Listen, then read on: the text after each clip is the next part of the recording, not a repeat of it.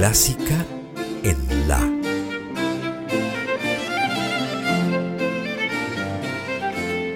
Idea y conducción, Margarita Celarayán.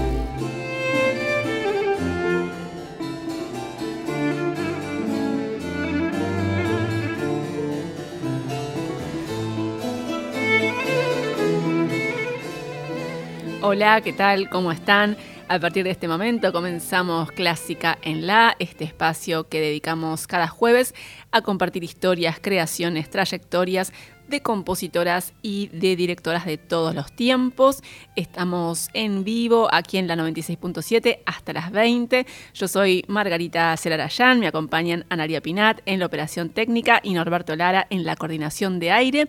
Y antes de comenzar con la propuesta que tenemos para hoy, les recuerdo que pueden comunicarse durante el programa a través de nuestras vías de contacto que eh, muchos ya lo saben, son la línea telefónica 49990967, 49990967 o a través del WhatsApp donde pueden mandarnos mensajes de texto al 1553 355367 1553 355367. También les recuerdo que pueden seguirnos en las redes sociales del programa de Clásica en La. Nos pueden encontrar en Instagram y en Facebook, pero sobre todo en Instagram como arroba en la clásica para enterarse siempre por anticipado acerca de las propuestas para cada programa. y quienes nos siguen quienes escuchan, quienes escuchan, perdón, frecuentemente Clásica en la saben que empezamos siempre los programas con un recorrido histórico, con un viaje al pasado para compartir algo que puede llegar a ser o la historia de una compositora o el recorrido por las vidas de varias compositoras con algún tipo de vínculo entre ellas o también puede haber un hilo conductor que nos permita recorrer diferentes épocas de la mano de obras de diferentes compositoras. Y el hilo conductor que elegimos para hoy es la música coral. Vamos a compartir obras corales de compositoras de diferentes épocas y vamos a atravesar varios siglos de historia. Y este recorrido empieza en el siglo IX, en el actual territorio que ocupa Estambul, en Turquía, que por entonces era Constantinopla.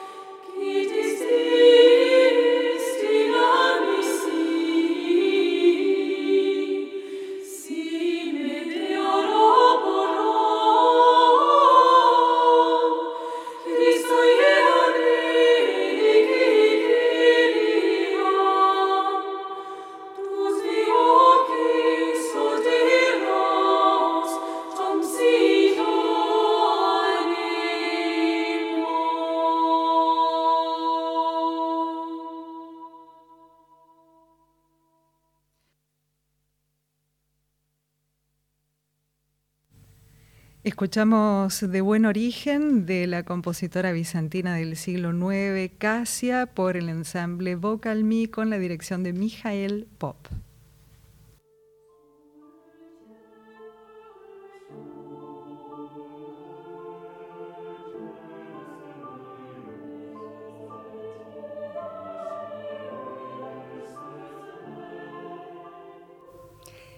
Es la primera de nuestras compositoras en este recorrido por obras corales de compositoras de diferentes épocas. También se la conoció como Cassiani y fue una abadesa bizantina que vivió en el siglo IX y es la compositora más antigua de la cual ha sobrevivido algo de música hasta nuestros días. Es decir, la compositora de la cual, eh, digamos que podemos decir la más antigua probablemente de la historia, Ha habido otras, muy probablemente, pero no ha llegado su música hasta nuestros días. De Casia sí conservamos música como lo que acabamos de escuchar. Según los testimonios de algunos cronistas de su época, Casia fue una de las candidatas para casarse con el emperador Teófilo, pero finalmente fue rechazada porque parece que mostró con mucha contundencia su inteligencia y su aplomo, algo que no era tan bien visto en una, eh, digamos, eh, candidata a casarse con un emperador en aquella época. Hacia el año 840, Casia fundó un convento en Constantinopla y se convirtió en la primera abadesa de ese convento. Y ahí compuso música y también escribió poemas litúrgicos y civiles. Aunque hay algunas dudas respecto a la autenticidad de algunas de las obras, que eh, se supone que fueron de Casia. Actualmente lo cierto es que se conservan poco más de 20 piezas de esta compositora, que son himnos litúrgicos que Casia escribió en ese convento. Y ahora les propongo escuchar otro de estos himnos que se llama El laúd de cinco cuerdas.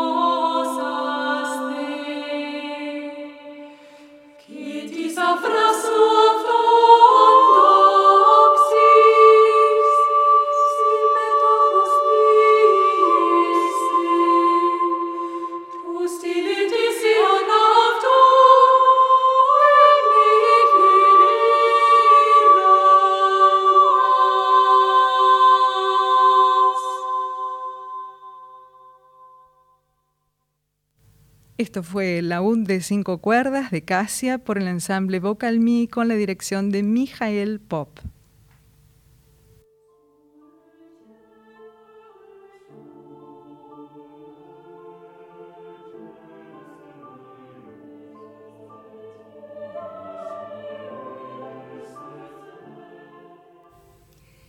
Compartiendo en esta primera hora de clásica en la de hoy obras corales de compositoras de diferentes épocas. Empezamos con Casia en el siglo IX y ahora vamos a, avanzar unos cuantos siglos, casi ocho siglos, porque en 1602 en Milán nació nuestra próxima compositora que fue Chiara Margarita Cozzolani. Chiara Margarita Cozzolani, a quien ya hemos tenido en Clásica en la en alguna otra ocasión, pero recordemos que era hija de una familia de comerciantes sin apremios financieros y se cree que debe haber tomado clases de música desde muy pequeña.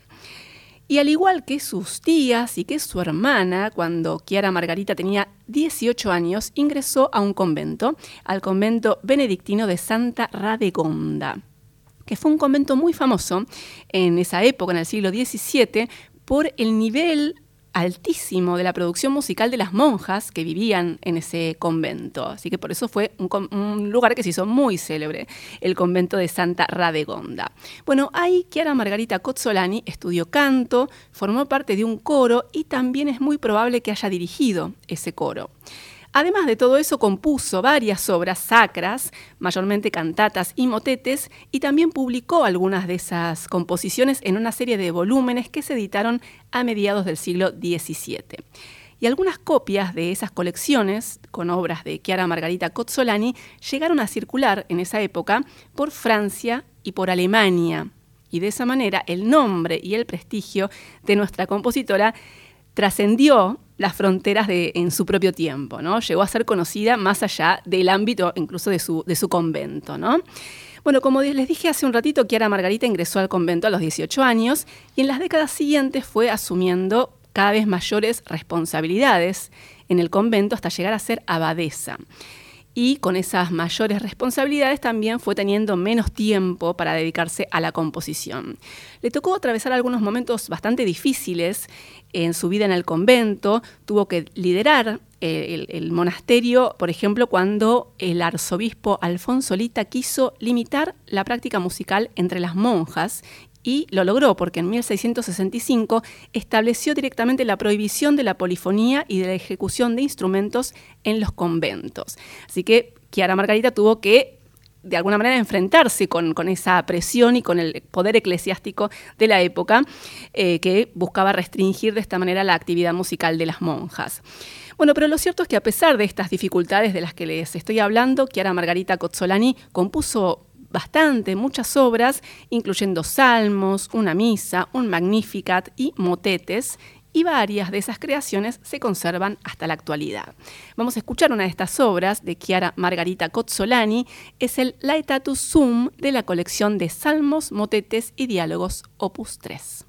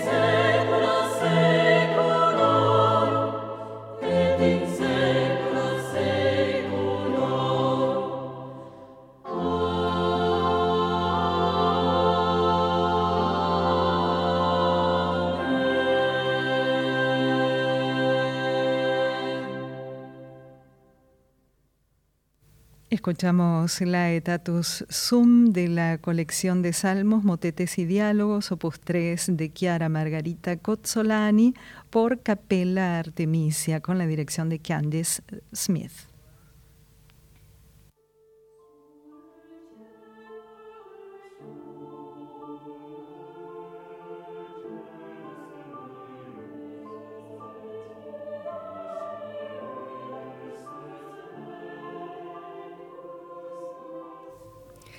Se sabe con precisión, pero se cree que Chiara Margarita Cozzolani falleció hacia el año 1676-77 aproximadamente en Milán.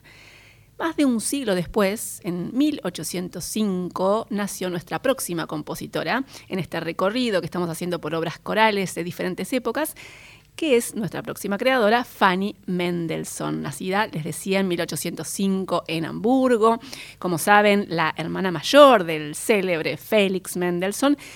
Y Fanny recibió la misma, la misma formación musical de altísimo nivel que su hermano.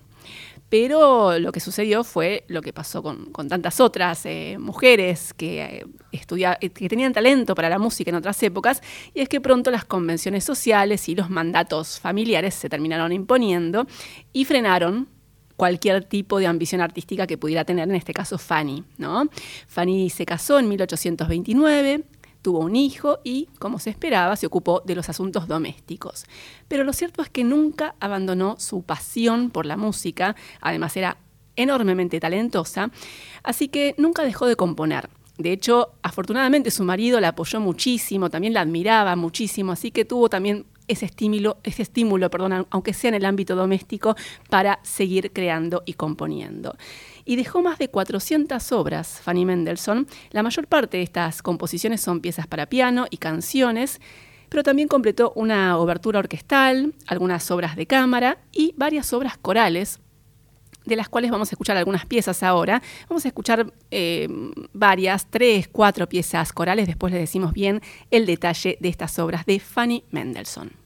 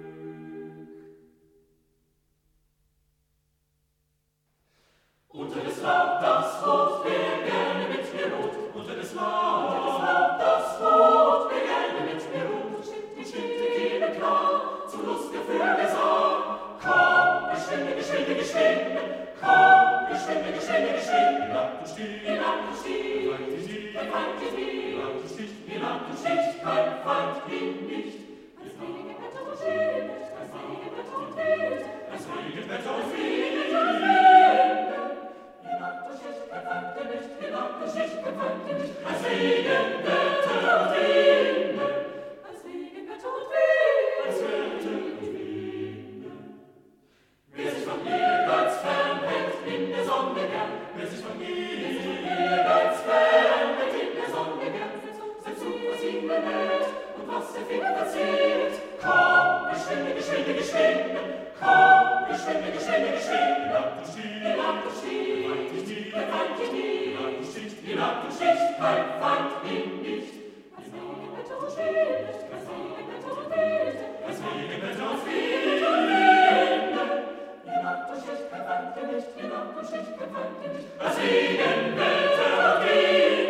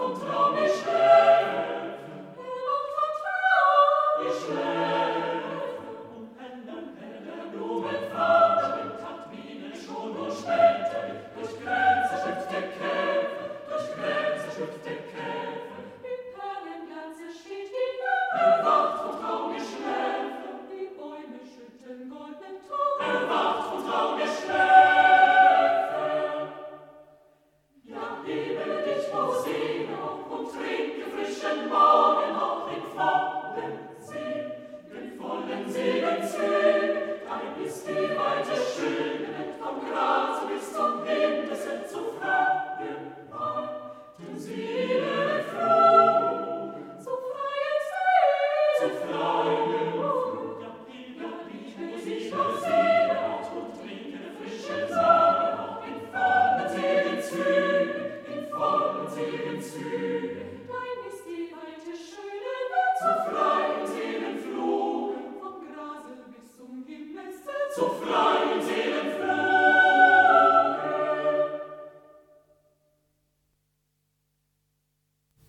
Escuchamos recién Saludo a la Mañana. Antes, ¿quién quiere resistirse a cantar Bajo el Árbol del Bosque y Bella Tierra Extranjera? Piezas de Fanny Mendelssohn por Vocal Concert de Dresde con la dirección de Peter Kopp.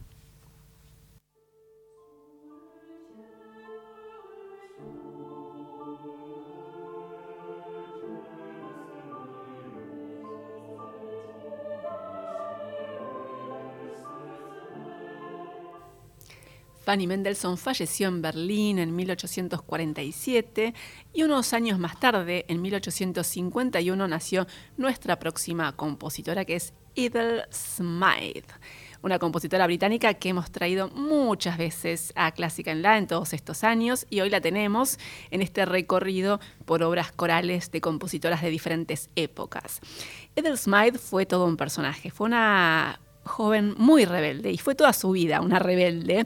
De hecho, se dedicó a la música a pesar de la voluntad de su padre, que no quería saber nada, no quería que ella se dedicara al arte y menos a la música, pero a pesar de todo, ella lo enfrentó a su padre y siguió adelante con su vocación. Cuando tenía 19 años, Ethel Smythe viajó a Leipzig y ahí estudió armonía y contrapunto y también empezó en Alemania su actividad profesional como compositora, estrenando y difundiendo sus obras. En 1890, Ethel Smythe volvió a su país, a Inglaterra, y una de las obras que completó mientras iba consolidando su prestigio como compositora fue una misa, la misa en re mayor. No le resultó fácil estrenar esta obra y finalmente lo logró porque tuvo la oportunidad de participar en una recepción con la reina Victoria en Balmoral y ahí Ethel Smythe tocó al piano algunos pasajes de esta misa y parece que la reina se entusiasmó muchísimo con lo que escuchó y trató de impulsar el estreno de la obra que finalmente se produjo en 1893 en el Royal Albert Hall de Londres. Unas décadas más tarde, la compositora Ethel Smythe revisó la partitura de esta misa en re mayor y la nueva versión de la obra se interpretó en 1924 en Londres y en Birmingham con dirección de un gran director británico que fue Adrian Boult. Después del estreno, del reestreno en realidad, de ese estreno de la versión revisada de la obra, eh, el dramaturgo y crítico George Bernard Shaw había escrito antes una reseña bastante poco favorable sobre la obra, pero le gustó más esta, revisión de la, misa de Edel Smythe y le escribió una carta a la compositora para expresarle su satisfacción con esta, revisión de la obra. Y a su manera también le demostró su admiración, aunque con una pequeña pincelada de sexismo, podemos decir. Les voy a leer algo de las líneas que le escribió George Bernard Shaw a Ethel Smythe. Escribió, su música es más masculina que la de Händel. Usted desprecia la blandura y el sentimentalismo, y aquí ha sido exuberantemente feroz. Digamos que es un gran elogio, digamos, para, para la época decir que una compositora eh, tenía un estilo masculino era un elogio, porque lo que se criticaba de las mujeres compositoras era la supuesta, entre comillas, eh, feminidad ¿no? De, la música, si se puede hablar en esos términos, eh, sinónimo eh, de sentimentalismo, de blandura, ¿no? porque se asociaba la feminidad con lo, blando, lo etéreo, lo delicado, en contraposición de lo masculino, considerado como algo más potente, más fuerte, ¿no? Eh, en fin, estereotipos que se fueron instalando también en el mundo de la música, ¿no? Así que, viniendo de George Bernard Shaw, esto es un elogio para nuestra compositora Ethel Smythe. Escuchemos eh, un fragmento de esta misa en re mayor es el Gloria, de esta obra de Ethel Smythe que escuchamos por solistas, coro y orquesta de la Sinfónica de la BBC, dirigidos por Zachary Oramo.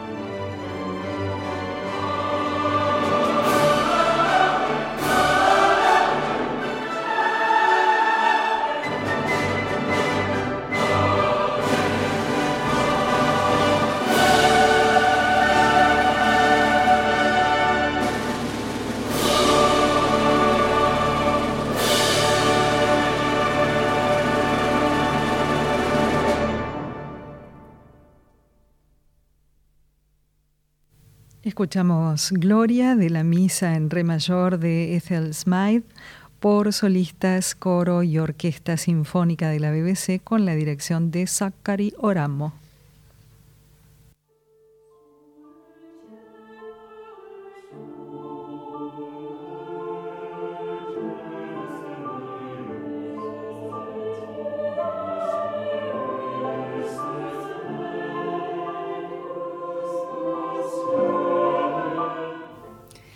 Vamos llegando al final de este recorrido que estuvimos presentando en esta primera hora de Clásica en La por obras corales de compositoras. Empezamos en el siglo IX con Cassia, seguimos con Chiara Margarita Cozzolani en el siglo XVI, después Fanny Mendelssohn en el siglo XIX, recién Ethel Smythe eh, hacia fines del siglo XIX, principios del siglo XX, y ahora nos vamos a nuestro tiempo, nos venimos a la actualidad, porque el recorrido termina con una compositora actual, que es Dobrinka Tabakova, una compositora que nació en 1980 en Bulgaria y a los 11 años se trasladó a Londres, donde siguió sus estudios en la Royal Academy of Music y en otras instituciones.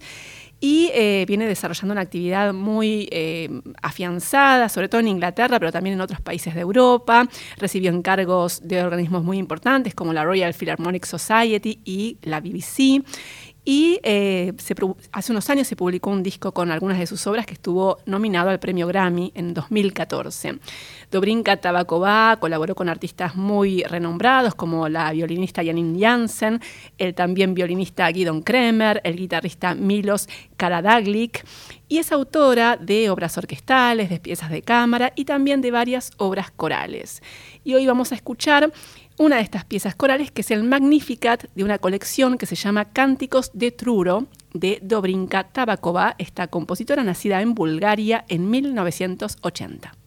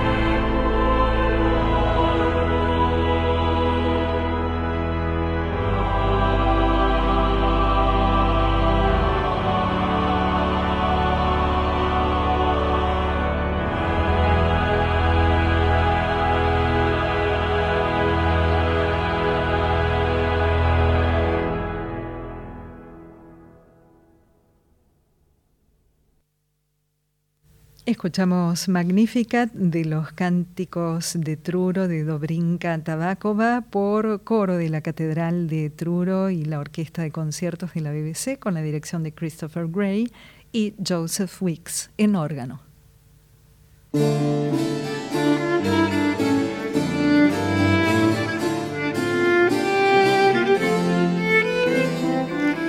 Comenzamos a partir de ahora la segunda y última hora de Clásica en La, compartiendo historias, creaciones, trayectorias de compositoras y de directoras de todos los tiempos. Hasta las 20 estamos aquí en la 96.7 en vivo.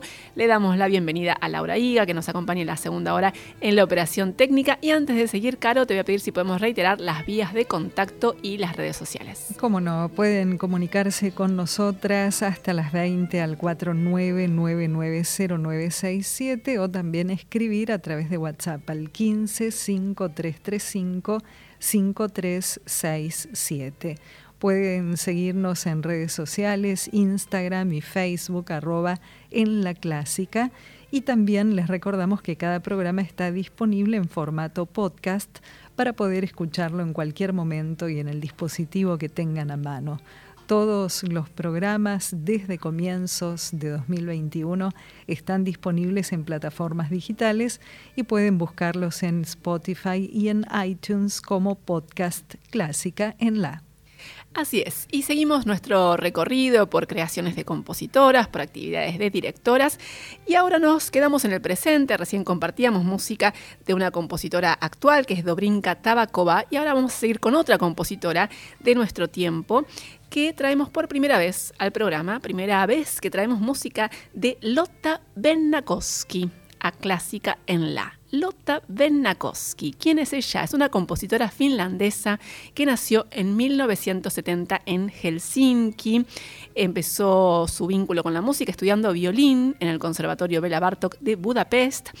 Más adelante estudió composición en la Academia Sibelius de su ciudad natal, de Helsinki, y tuvo entre sus maestros a una gran compositora que es Kaya Sariajo. Hacia fines de los años 90, Lotta Benakowski empezó a dar a conocer sus composiciones y cuando tenía entre 22 y 23 años se produjo un, hito muy importante en su actividad, que fue que esa Pekka Salonen, el célebre director finlandés, le encargó una obra que se estrenó con la Filarmónica de Helsinki. Y eso fue, podemos decir, una especie de, de puntapié, de espaldarazo para la trayectoria profesional de esta compositora de nuestro tiempo, de Lotta Benakowski, que a partir de ese momento eh, no dejó de estrenar y de difundir sus creaciones en Finlandia, en salas de concierto y en festivales, pero también en otros países como Inglaterra, Alemania, Estados Unidos. Sus obras se han escuchado en salas como el Royal Albert Hall de Londres, el Walt Disney Hall de Los Ángeles, el Carnegie Hall de Nueva York y es autora de obras orquestales, música de cámara, piezas vocales, también tiene algunas obras de teatro musical. Y la obra que vamos a escuchar hoy es una pieza orquestal bastante breve que surgió por un encargo de la BBC, una obra que se estrenó en 2017 en los BBC Proms, que se llama Flounce.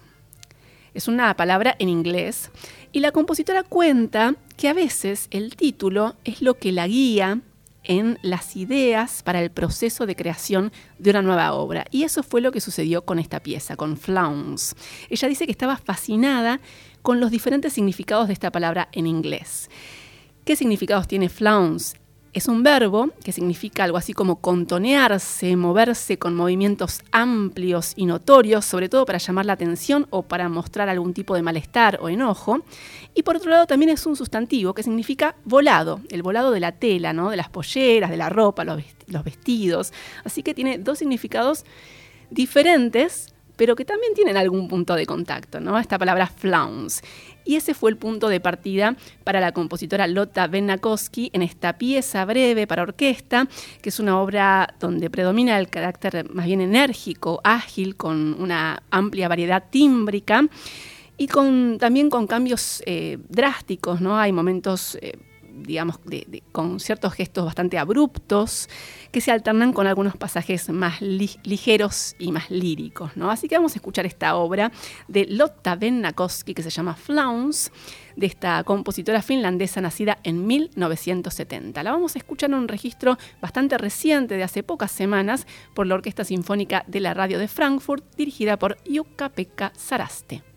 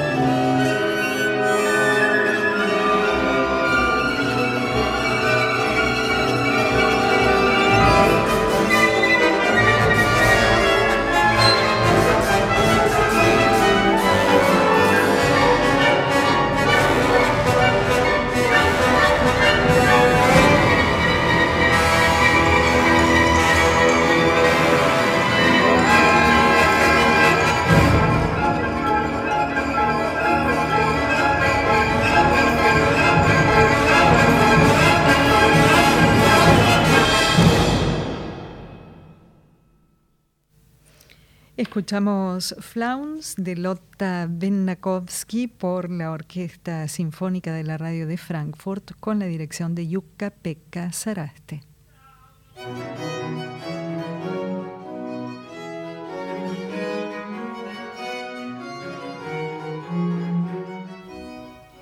Seguimos en Clásica en la y siempre tratamos de poner el foco también en la actualidad y en la actividad de directoras y de compositoras de nuestro tiempo y de nuestro país. Y eso nos lleva a el, segmento de este momento que comienza ahora en Clásica en la, porque mañana a las 20 en el Auditorio Nacional del Centro Cultural Kirchner va a haber un nuevo concierto de la Orquesta Nacional de Música Argentina Juan de Dios Filiberto con un programa muy particular que se llama Rock entre Dictaduras, 1973-1976, con artistas invitados, con arreglos de Juan Pollo Rafo y con la dirección orquestal de una directora cordobesa que es Laura Kmet. Ella, les decía, nació en Córdoba, es docente universitaria en la Universidad Nacional de Córdoba, dirigió diversos coros, también creó orquestas en su provincia y ha sido invitada a dirigir orquestas en Argentina, en Chile, en Estados Unidos, tiene una amplia actividad y les decía, mañana va a dirigir este concierto en el Auditorio Nacional del Centro Cultural Kirchner. Y a propósito de este concierto y de la actividad de Laura Kmet, vamos a conversar con ella en este momento. Hola Laura, ¿cómo estás? Te saluda Margarita Celarayán aquí en Radio Nacional Clásica.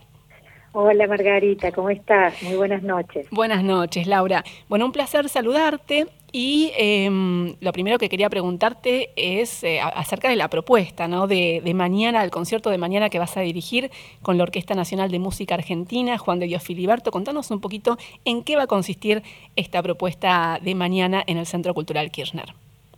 Bueno, mira, realmente es una propuesta muy interesante, muy particular, porque em, toma obras de las de, autores que ahora te voy a mencionar y que conocemos, pero obras incipientes de esos autores allá por aquellos años, digamos entre el 73 y 76, en ese periodo, digamos que hubo entre las dictaduras, un periodo eh, digamos, en donde la democracia volvió y donde eh, los grupos de rock volvieron a sentir la libertad de expresión.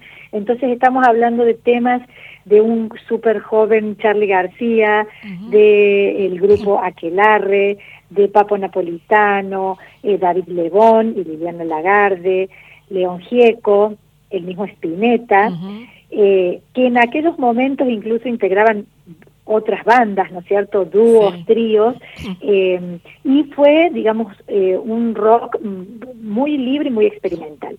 Lo curioso es que Pollo Rafo, que es el curador de, este repertorio, de este espectáculo, realizó los arreglos especialmente para el orgánico de la orquesta Filiberto, eh, que es una orquesta diferente, ¿no es cierto?, que no tiene, ¿no es cierto?, es muy particular, que, que, que aborda infinidad de repertorios, pero bueno, yo como directora, cuando a mí me llegue ese material, es todo un desafío, ¿no es cierto?, la interpretación.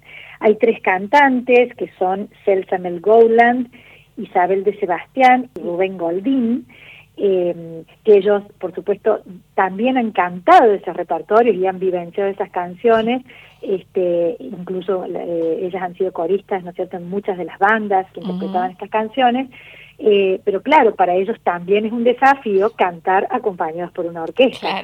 Este, entonces es como bastante extraño y bastante desafiante el trabajo que hemos realizado esta semana. Eh, desde el punto de vista mío, de la dirección, a mí apenas me hicieron la propuesta, me fascinó porque me parecía eso, que era muy extraño, que era muy raro. Dije, bueno, a ver por dónde, por dónde empezamos y me encontré, eh, bueno, primero tuve que hacer un trabajo de campo, de estudiar, porque era una, yo nací en el 75, así que imagínate que ah, no era, no es una música que yo haya, por ejemplo, escuchado, claro, claro. Eh, bastante previa a lo que yo puedo haber escuchado en mi adolescencia, eh, y entonces, bueno, fue como indagar en esta música como hago con cualquier otro repertorio, ¿no es cierto?, ver de qué se trata. Y cuando vi cómo Pollo lo tradujo a la orquesta, eh, descubrí una forma muy orgánica, es decir, realmente este repertorio se adaptaba muy bien a la orquesta, porque eh, tiene eh, infinidad de cambios de métricas, cambios de tempos, cambios de registros, de timbres. Entonces, eh, la verdad que hasta llegó un momento que parecía ¿viste, que hubiera sido realmente escrita para la orquesta también. Mira. así que muy, muy bueno. por supuesto que costó armarlo. claro, me imagino, debe ser muy complejo. Sí, muy complejo también para la orquesta, porque mm. también ellos, digamos, han hecho otros rock sinfónicos, pero no con este tipo, digamos, de rock tan experimental. Eh, pero bueno, hemos, hemos logrado acuerdos y creo que, que vamos a hacer un lindo concierto. Laura Ahmed, directora de orquesta cordobesa, nos está contando acerca del concierto que va a dirigir mañana a las 20 en el Auditorio Nacional del CCK con la Orquesta Nacional de Música Argentina Juan de Dios Filiberto y un programa muy particular que se llama Rock entre Dictaduras 1973-1976 con estos arreglos de Pollo Rafo de canciones de íconos y leyendas ya de nuestro rock nacional, ¿no? Como nos decías, nombres como Spinetta, Charlie, eh, realmente los, los, los, creadores ¿no? de, nuestro rock nacional, eh, en estas versiones que, despiertan mucha curiosidad también, ¿no? De hecho, te cuento que creo que este, quedan muy poquitas entradas. O sea, hemos visto eh, sorprendidos, bueno, como, como una realmente una aprobación del público ya no más desde la propuesta. Creo que, que musicalmente también se van a sorprender y espero que para bien. Claro, además estamos hablando de músicos, como decías, que experimentaban muchísimo con, con el sonido, con, eh, con el, digamos, que desarrollaron el, el género a un nivel eh, hasta el momento inédito, ¿no? En nuestro país, entonces eso también es como que te permite en la orquesta eh, eh, explorar muchísimo. Realmente, mira, hay, hay, hay exquisiteces, hay modulaciones tímbricas, de pronto eh, un sonido que puede haber estado hecho por la guitarra eléctrica, con que va variando, eso Pollo lo lleva a la orquesta, van, pasando por distintos instrumentos, entonces y ha sido todo un trabajo de incluso como hay veces hasta de cotejar los originales, ¿no es cierto?, los discos, las grabaciones, con la versión y, por ahí uno entiende, ah, esta es la idea y entonces, pero, pero llevado a la orquesta también nos lleva hacia otro lugar, entonces, eh, bueno, muy, muy, muy interesante, realmente.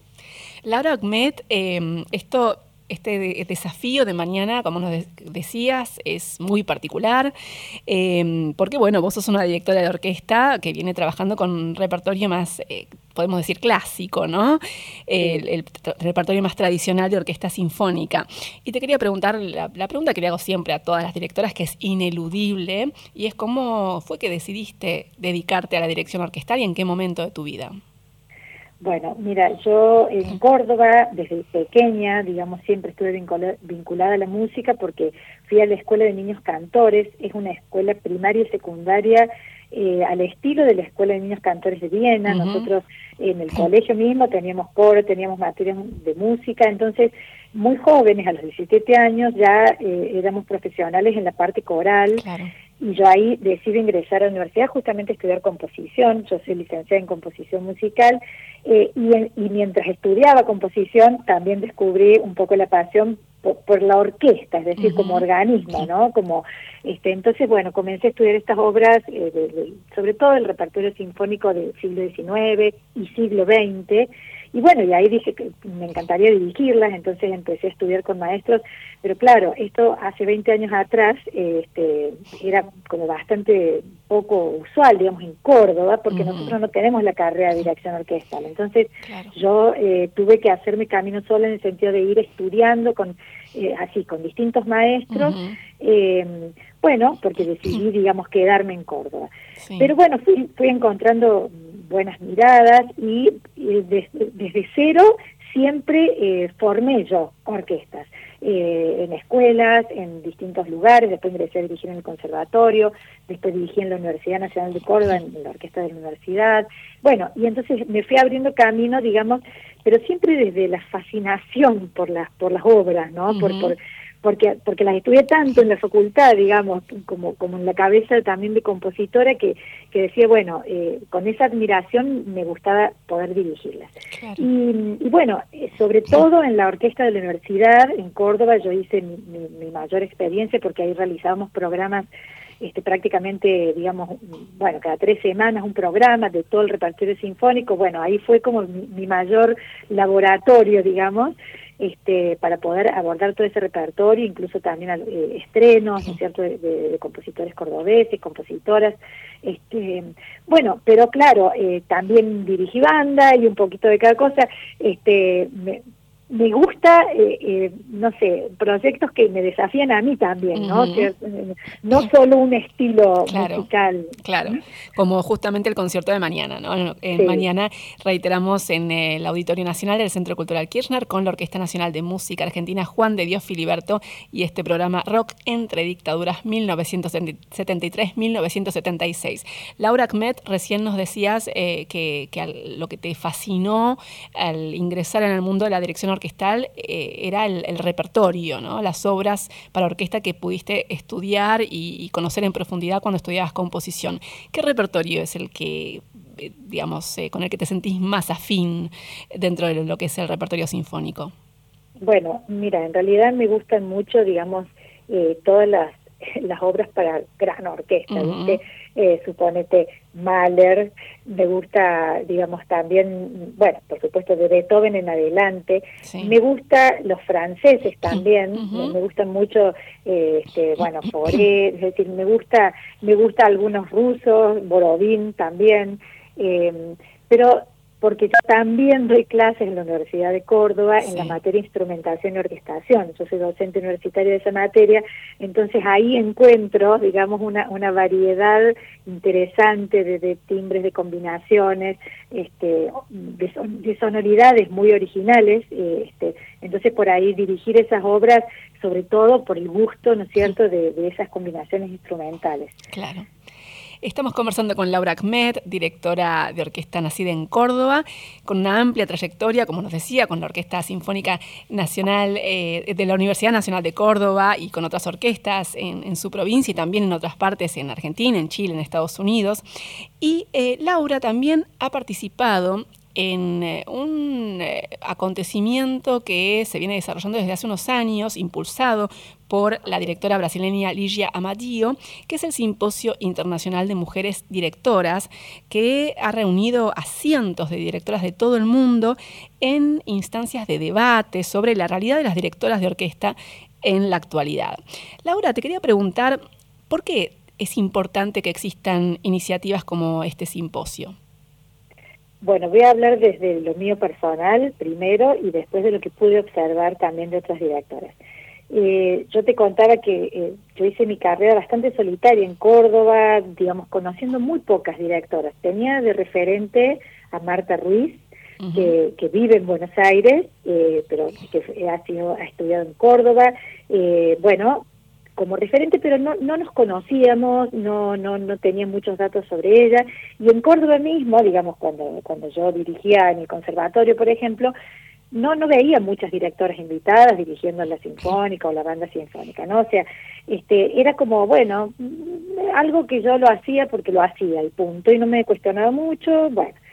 Pero en el año más o menos 2016 eh, me entero por las redes de, de un primer simposio de directores que organizaba Ligia Madio en Brasil. Yo me enteré después que fue ese simposio eh, y dije, qué raro, ¿qué es esto? Bueno, empecé a indagar y entonces en el 2018, cuando se organiza el segundo simposio presencial en Montevideo, Uruguay, este, yo dije, tengo que ir, porque tengo que ver qué es esto.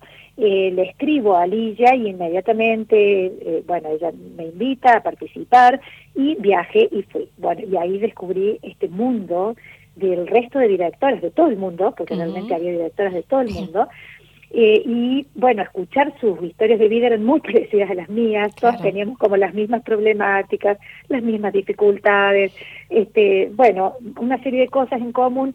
Y realmente fue un antes y un después para mí, fue como un despertar, fue como abrir los mm. ojos en un montón de situaciones que yo creía que me ocurrían, me ocurrían a mí. Claro no sé por qué o porque a veces pensaba que era algo mío, pero bueno, me fui dando cuenta cosas. Y la verdad que se creó un lazo con algunas de las directoras muy muy fuerte, muy importante.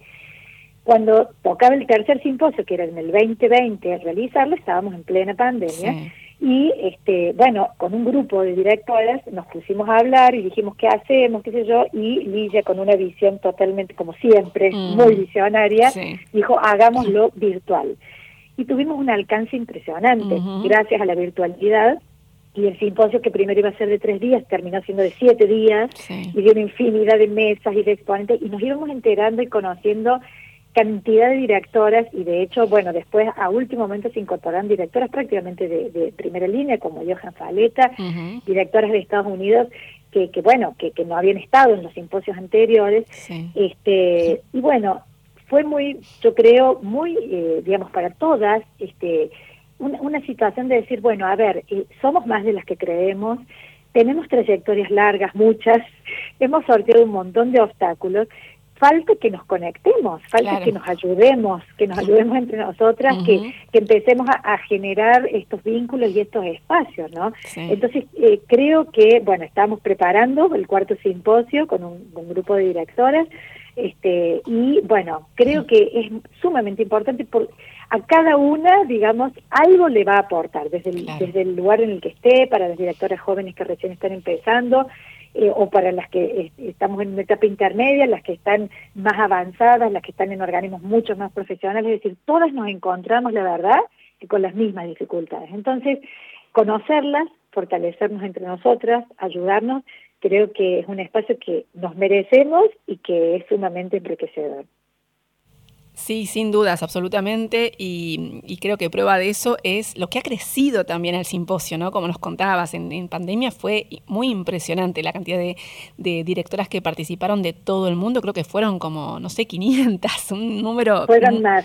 muy fueron como impresionante. 700. Ah, bueno, me quedé corta. Directoras, sí, 35 países, alcanzamos Sí. 35 países y tuvimos 90.000 visualizaciones. Sí, o sea sí, que, fue. digamos, eh, eh, y también muchas que eran oyentes que se anotaron en último momento y que no las conoce, bueno, que no nos conocíamos. Entonces, también pensamos que, que bueno, que, que, digamos, eso, esa desinformación que tenemos nos está llevando ahora a, bueno, a poder tener más estadísticas, estamos trabajando sobre eso, a, a saber realmente, digamos, cuántas directoras hay, en qué lugares, cuántas han podido acceder a los organismos más profesionales. Eh, bueno, todo eso este, estamos en una tarea de, de poder este, plasmarla, digamos, en datos también, Claro. para saber dónde estamos paradas. Claro, totalmente. Y además la importancia, como decías, de los lazos, de los vínculos y de- del, del apoyo recíproco y mutuo ¿no? entre todas ustedes para justamente lograr visibilizar eh, la actividad de, de- de- de- de todas y de tantas que tienen una trayectoria larga, extensa, importante y que han encontrado muchísimas dificultades ¿no? en- en sus caminos. Sí, así es, realmente así es. Eh, Laura Ahmed, ha sido un placer enorme conversar con vos. Reiteramos entonces que mañana vas a dirigir un concierto con la Orquesta Nacional de Música Argentina Juan de Dios Filiberto en el Auditorio Nacional del CCK, mañana a las 20, con un programa que se llama Rock entre Dictaduras 1973-1976, con artistas invitados y arreglos de Juan Pollo Rof, Rafo. Perdón, Rafo. Eh, Laura Ahmed, muchísimas gracias por este contacto con eh, Radio Nacional Clásica de Buenos Aires y lo mejor de lo mejor para el concierto de mañana y para todo el resto de tu actividad. Muchísimas gracias. Bueno, muchas gracias a vos, Margarita, y desde Córdoba siempre las escucha. Gracias, Laura. Nos vamos a quedar escuchando un registro tuyo, Laura Ahmed, dirigiendo la Orquesta Sinfónica de la Universidad Nacional de Córdoba con el cuarto movimiento de la Sinfonía número 4 italiana de Félix Mendelssohn.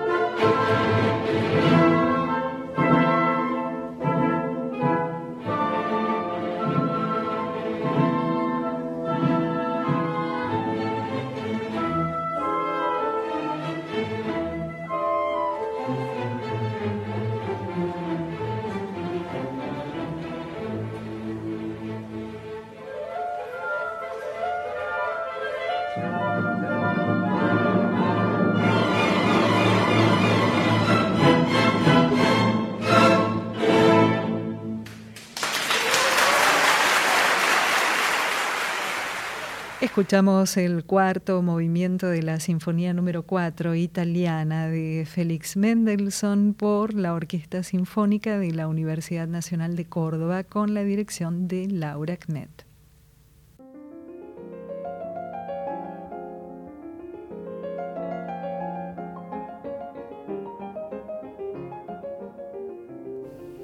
Seguimos en Clásica en La, estamos hasta las 20 compartiendo este espacio dedicado a compositoras y directoras de todos los tiempos.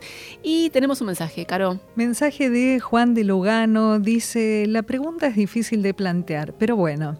Hay, si es que hay un algo o un toque que marque no la diferencia, sino la variante o el color entre una directora de orquesta y un director, Decía que era difícil para mí hacer la pregunta, dice Juan de Lugano, para que no suene como que detrás del planteo hay alguien que todavía cree que tiene que haber una diferencia. Y aclaró después, también es lícito aclarar que la pregunta nace de diferencias casi demoledoras entre, por ejemplo, Glenn Gould y Marta Argerich interpretando a Bach. Juan, eh, la verdad que tu, pregunta es absolutamente válida.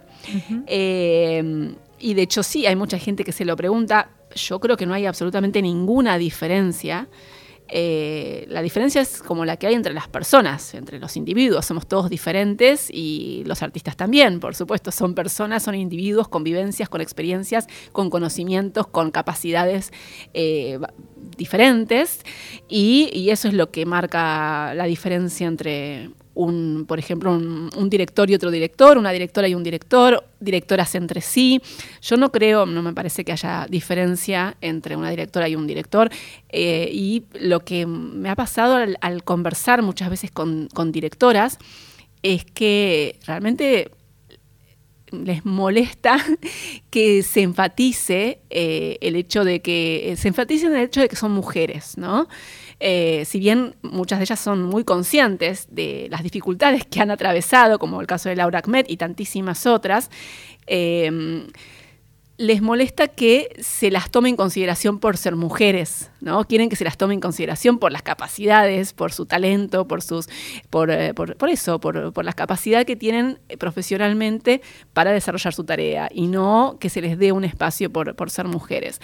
Eh, así que yo no creo que haya ninguna diferencia, me parece que las diferencias que hay son las diferencias que hay entre los individuos, ¿no? Entre las personas.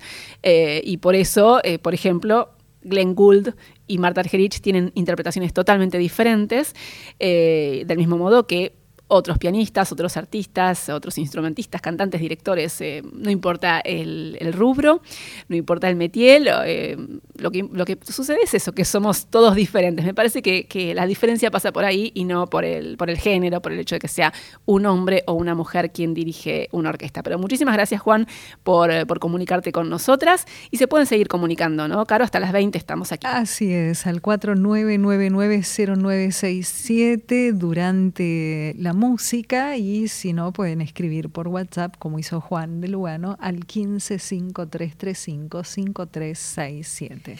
Y vamos a dedicar el último tramo de Clásica en la de hoy a un aniversario de una gran compositora del siglo XIX que fue Pauline Viardot. Hace tiempo que no la traemos a Pauline Viardot a Clásica en la y la recordamos hoy porque falleció un 18 de mayo de 1910, o sea que se cumplen hoy 113 años de su fallecimiento. Vamos a contarles un poco sobre Pauline porque la audiencia se renueva y hace mucho que no hablamos de ella.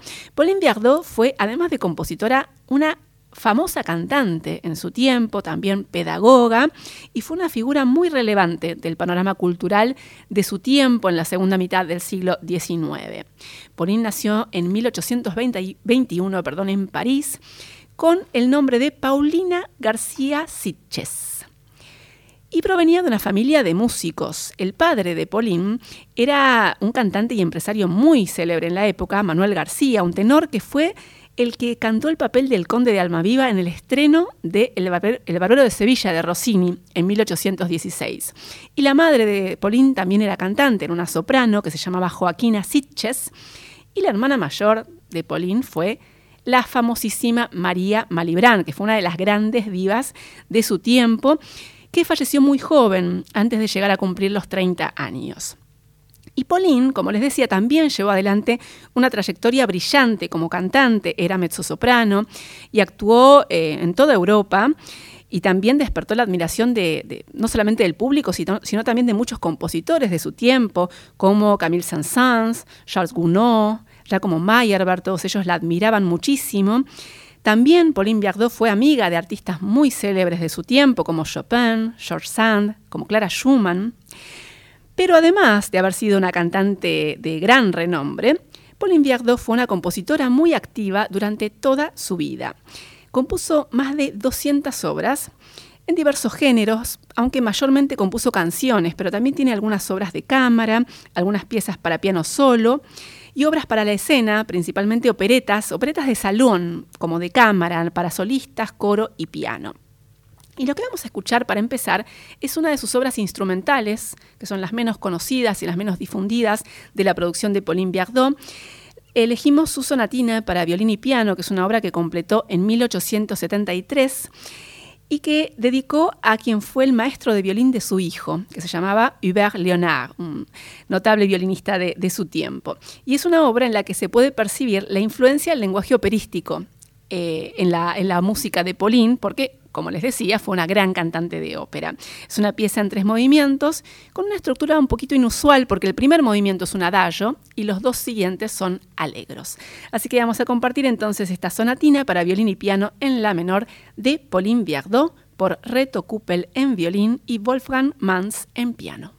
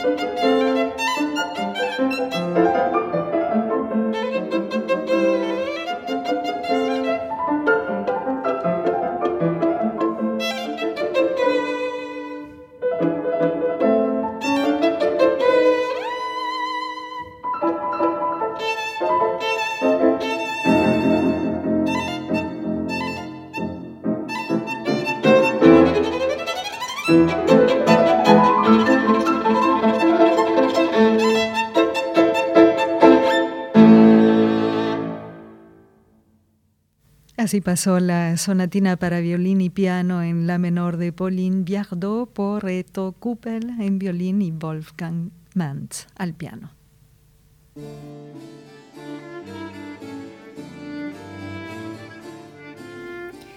Y vamos llegando al final de Clásica en la de hoy, en este final que estamos dedicando a Pauline Viardot, recordándola porque hoy se cumplen 113 años del fallecimiento de esta gran cantante y compositora de la segunda mitad del siglo XIX. Y nos quedan unos minutos para compartir algo más de, ella. Pero antes les quería contar que Pauline inicialmente iba a ser pianista, parece que tenía mucho talento como pianista. De hecho, estudió nada menos que con Franz Liszt por un tiempo, pero cuando falleció su hermana, María Malibran, en 1836, la madre de Pauline, que también era cantante, como les conté, decidió que Pauline se convirtiera en cantante, que fuera la sucesora de María Malibran. Y a partir de los 16 años, Pauline Viardot desarrolló una trayectoria como cantante muy notable, muy destacada, y también más adelante se dedicó a componer y compuso mucha música vocal, lo cual no es sorprendente, dados esos antecedentes de ella como cantante. Así que nos vamos a despedir escuchando una de las canciones que compuso María Malibran, es Las muchachas de Cádiz de María Malibran, no, Pauline Viardot, perdón. Pauline Viardot, Las muchachas de Cádiz, en una versión exquisita de Cecilia Bartoli junto a Myung Wun Chung en piano. Y así nos despedimos. Gracias Laura Higa en la operación técnica. Gracias Carolina Guevara, como siempre un placer. Lo mismo digo. Gracias a todos ustedes por estar del otro lado. Gracias a los oyentes que se comunicaron con nosotros. Y escuchando esta canción de Pauline Viardot, Las muchachas de Cádiz, les decimos hasta el próximo jueves. Chau.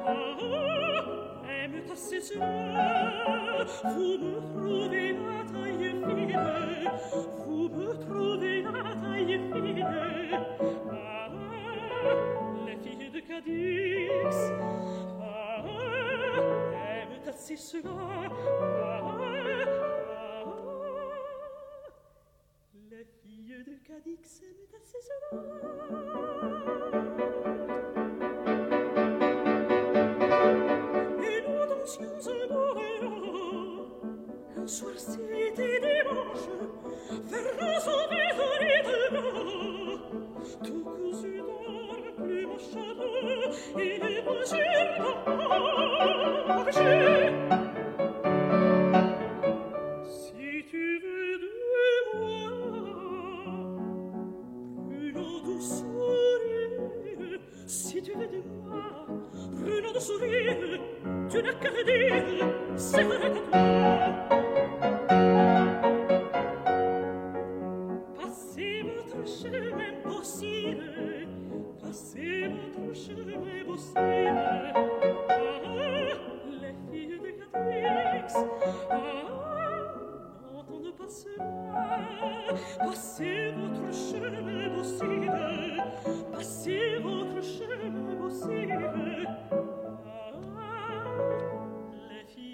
Félix.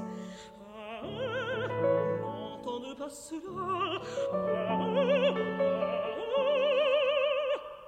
Les filles de Cadix n'entendent pas cela.